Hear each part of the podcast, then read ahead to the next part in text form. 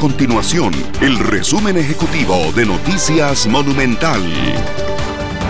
Hola, mi nombre es Fernanda Romero y estas son las informaciones más importantes del día en Noticias Monumental. La Universidad de Costa Rica investiga una supuesta filtración de preguntas de examen de admisión. Este examen se seguirá aplicando mientras esta investigación continúa.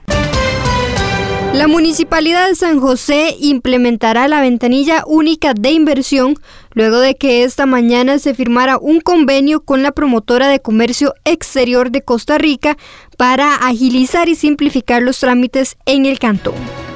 Estas y otras informaciones usted las puede encontrar en nuestro sitio web www.monumental.co.cr. Nuestro compromiso es mantener a Costa Rica informada.